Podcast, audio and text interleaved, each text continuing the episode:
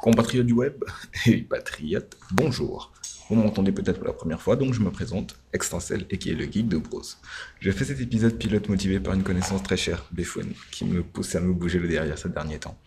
Donc, je vous souhaite la bienvenue sur le podcast bien nommé Créapreneur.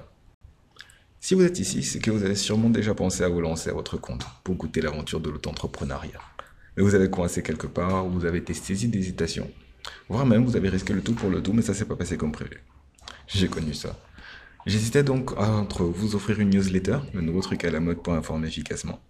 Depuis que les sites internet d'information sont en perte de vitesse, c'est un mode de communication assez sympa. Euh, l'information arrive directement dans votre boîte mail, partant du principe que vous n'avez pas activé les spams.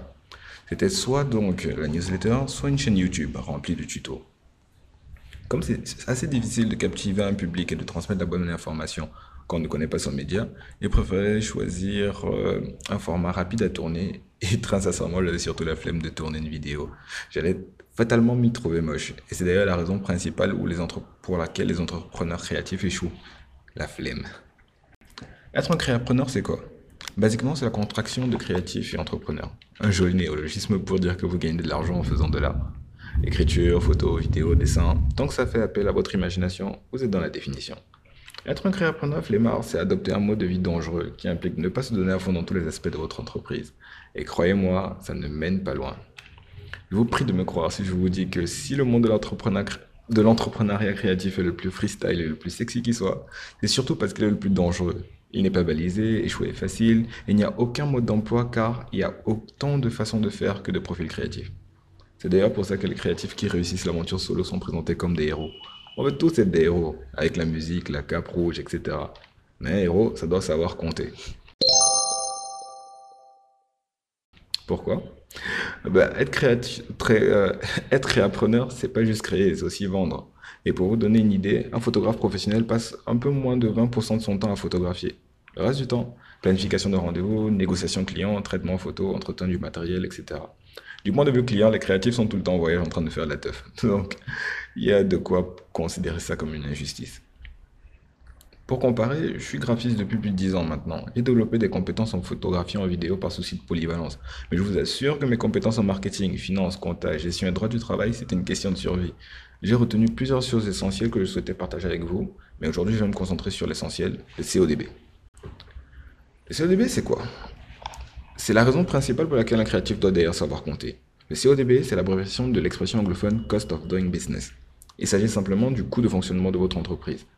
Pour résumer simplement, c'est la somme que vous devez dépasser pour rester rentable chaque année. Je dis chaque année, mais vous pouvez choisir la mesure que vous voulez. En gros, les créapreneurs se sont lancés dans ce qui devait être l'aventure de leur vie, sans forcément connaître cette notion. Et ils se sont cassés les dents. Beaucoup en tout cas. Euh, vous êtes peut-être passé par là, pas, et vous avez peut-être peur d'y arriver, c'est normal. On n'apprend pas la notion de CODB dans toutes les filières scolaires. Je pense même que c'est surtout dans les filières de vente qu'on s'en sort. Et je connais très peu de bons créatifs vendeurs. C'est plutôt des vendeurs qui essaient de devenir créatifs et qui s'en sortent. C'est paradoxal. Je l'ai moi-même appris en échouant en tant que créatif. J'ai appris la vente en cours de route, je me suis certifié en marketing avant de comprendre que je faisais mal les choses. Et pourtant, c'est une notion facile à comprendre. C'est juste qu'il faut la connaître. Le principe est simple. Vous prenez un crayon et vous listez sur une feuille l'ensemble des dépenses liées à votre entreprise sur un an. Toutes les dépenses. Et uniquement celles dont vous ne pouvez pas vous passer pour travailler. Vous avez besoin d'un salaire pour payer votre nourriture et vos factures. Donc, ça compte. Vous n'avez pas besoin d'acheter cette dernière PS4 chromée avec le dernier God of War. Donc, rayez. Vous avez besoin d'Internet au débit, d'un ordinateur de bureau et de votre portable pour travailler. Pour ajouter. Vous n'avez pas besoin de payer toutes vos bières chaque année. 243 litres de bière annuelle, c'est pas nécessaire. Vous ne mettez pas ça. Au final, vous allez avoir un chiffre généreux, en général dans les 6 millions en montant. On va rester sur 6 millions. Et ce chiffre, vous allez devoir le diviser par le temps que vous allez vraiment consacrer au travail pendant l'année. Pourquoi vraiment? Parce que les longues journées à chercher les clients, les jours fériés, les vacances, ça va faire beaucoup de temps à ne rien faire. Enfin, du moins à ne pas travailler. Du coup, vous allez devoir facturer le temps que vous allez vraiment mettre à travailler. Et on va dire que la bonne moyenne, si vous arrivez quand même à avoir des clients, c'est 150 jours par an. Donc, vous avez compris, vous allez devoir facturer votre temps en divisant votre charge annuelle, qu'on avait dit des 6 millions, divisé par 150. Vous retrouvez donc, avec cet exemple, à 40 000 francs par jour. Impressionnant, n'est-ce pas? J'ai même fait la petite musique pour. Et ça, c'est juste, juste si vous souhaitez être rentable. Il existe plusieurs autres notions de ce type qui permettent d'éviter la catastrophe dès la première année.